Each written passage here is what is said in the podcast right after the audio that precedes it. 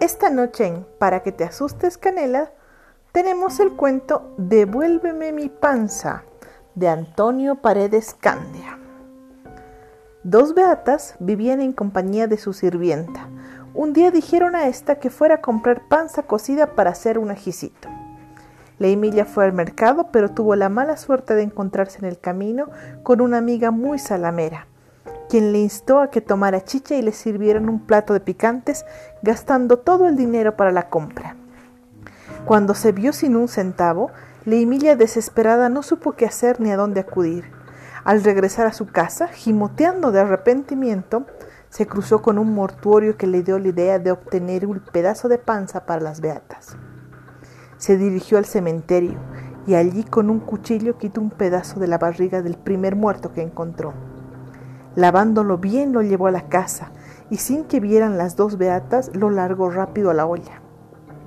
Molió el ají con muchos aderezos y en un chillami, plato de arcilla, bien limpio sirvió a las dos beatas que lo encontraron muy de su agrado.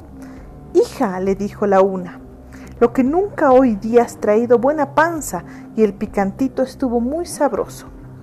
Ajá, solo atinó a responder la sirvienta. Las dos beatas y su Emilia, después de rezar el rosario, la novena y un centenar de oraciones más, se durmieron pidiendo a Dios las deje morir en gracia, la única preocupación de su vida. Pero las doce de la noche despertaron sobresaltadas. ¿Oyes? preguntó la una. Sí, contestó la otra. ¿Será para nosotros?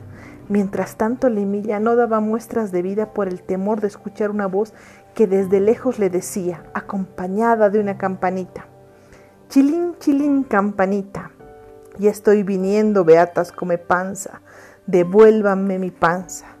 Se callaba un largo rato para volver a repetir lo mismo en el silencio de la noche y acompañado siempre de su lúgubre campanita. Frente al eminente peligro, la Emilia contó a las beatas la verdad. ¡Ay, maldita Emilia! gritaron a dúo. ¿Cómo nos haces comer panza de gente? Ahora su alma está viniendo a reclamarnos. Y la voz más cerca, afuera, decía, Tilín, tilín, campanita, y estoy viniendo, beatas come panza, devuélvame mi panza. Las beatas trancaron la puerta escuchando que la voz se acercaba, y la voz ya muy cerca le dijo al tono, ya estoy muy cerquita, beatas, come panza, devuélvame mi panza. Las beatas se encogieron de miedo al escuchar tocar su puerta y empezaron a rezar. Toc toc, señora. ¿Quién? preguntaron aterradas. Yo, señoras, devuélvame mi panza. No, gritaron las beatas, cuando... Tron, el alma de un golpe metió la puerta adentro. Las beatas gritaron, perdón, perdón. Ya les cogí, beatas come panza, les gritó el alma. El alma agarró a las dos beatas y a su Emilia sobre su cabeza y corriendo se las llevó vivitas al infierno.